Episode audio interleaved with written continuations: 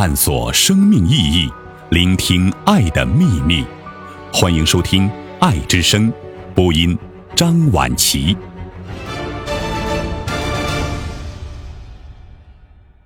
爱恨嗔痴皆为牢笼。蒋勋。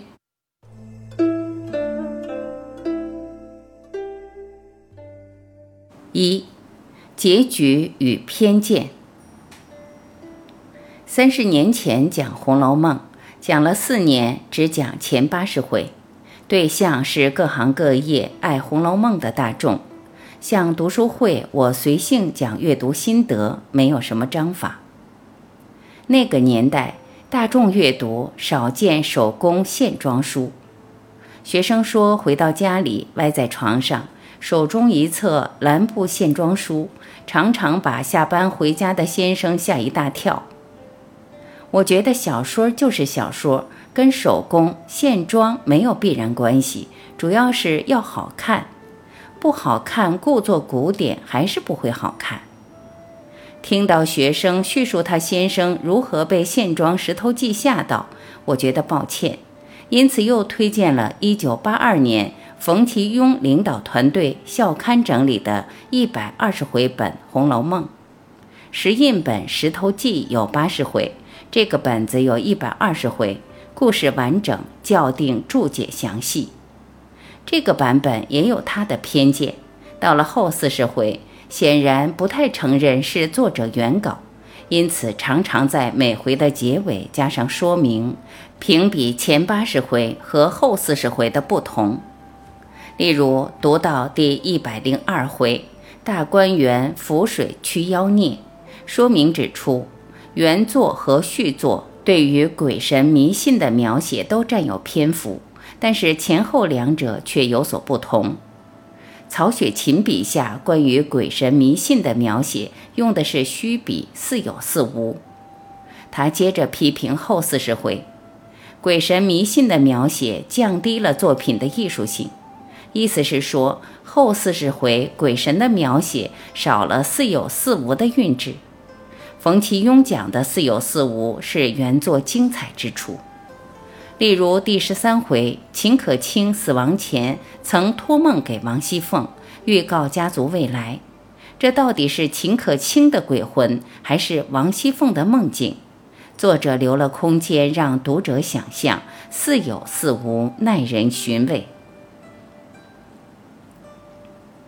冯的说明不断指出前八十回与后四十回写作风格的不同。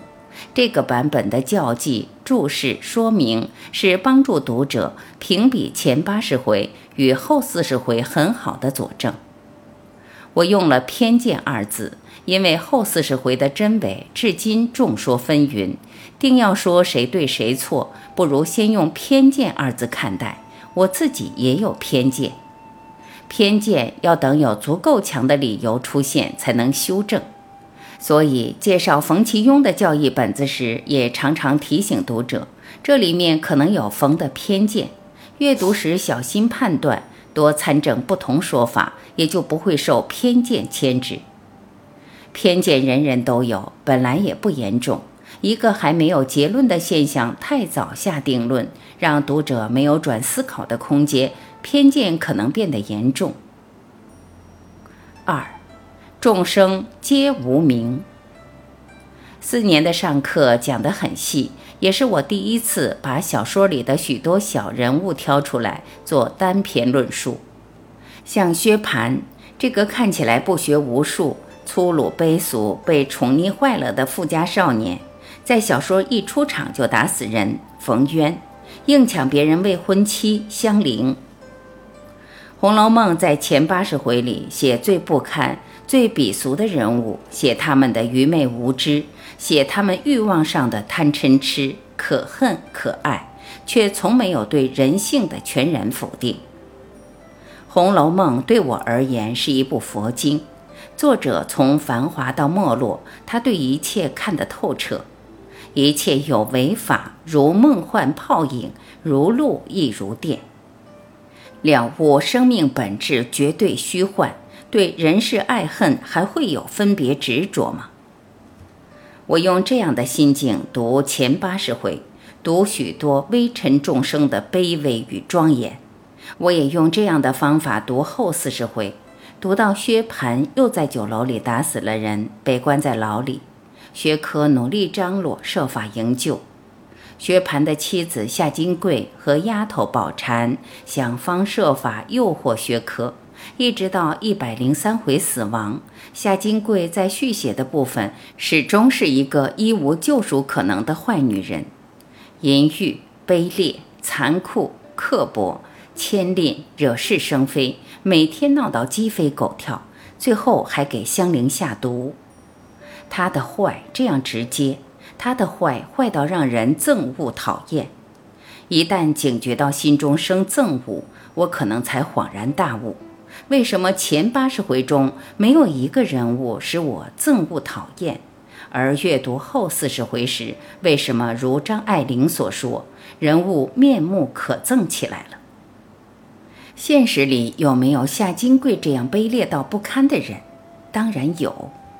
但是《红楼梦》前八十回为何从不这样写一个人物？为什么前八十回最恶质的生命，像倪儿、像马道婆、像赵姨娘、像夏婆子，他们只是让作者觉得愚昧？愚昧写完，作者对人的愚昧却又不忍。常笑别人蠢，通常大概自己的生命不会高明到哪儿去。无名是愚昧。然而众生都在无名中，一个好的创作者不会轻易嘲笑愚昧、指责无名，而是可能在愚昧者的身上领悟到自己的五十步笑百步吧。三，假作真实，真亦假。人世间的斗争如此残酷难堪，小人嘴脸，作者一定也都看多了。在家族落难时，如何被侮辱欺凌，如何被小人落井下石，这些作者比任何人都更清楚。抄家一段写小人之坏，却少了经历大劫难者心境上的无限苍凉。大劫难的经历，让一个生命看着眼前的小人嘴脸，看到的不是恨，而是彻底领悟。啊，原来小人长这个样子。小人的样子，或许恰是每一个众生都可能有的样子。作者细细描述，不是让读者讨厌这个人，而是很深的自省，很深的悲悯吧。经历过巨大的劫难，哪一种嗔怒不能放下？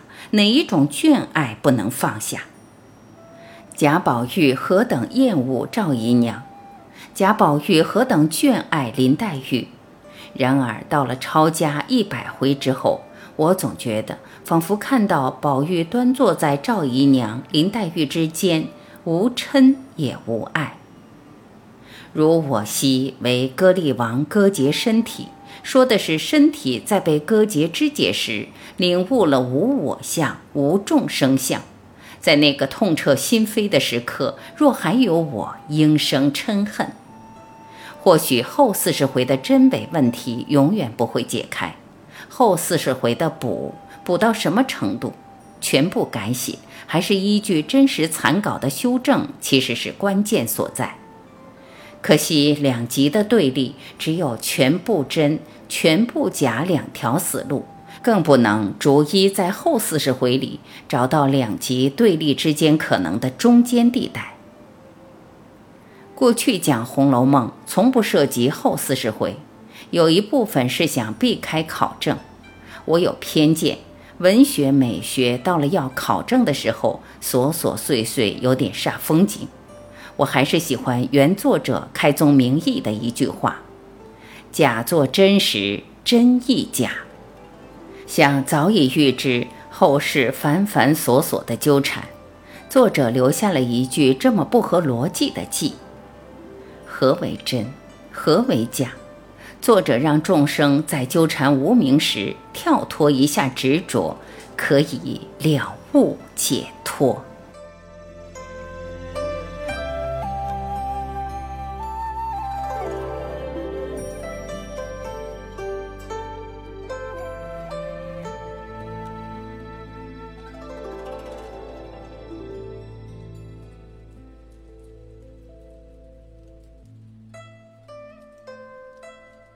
感谢聆听，我是晚琪。今天我们就分享到这里，明天再会。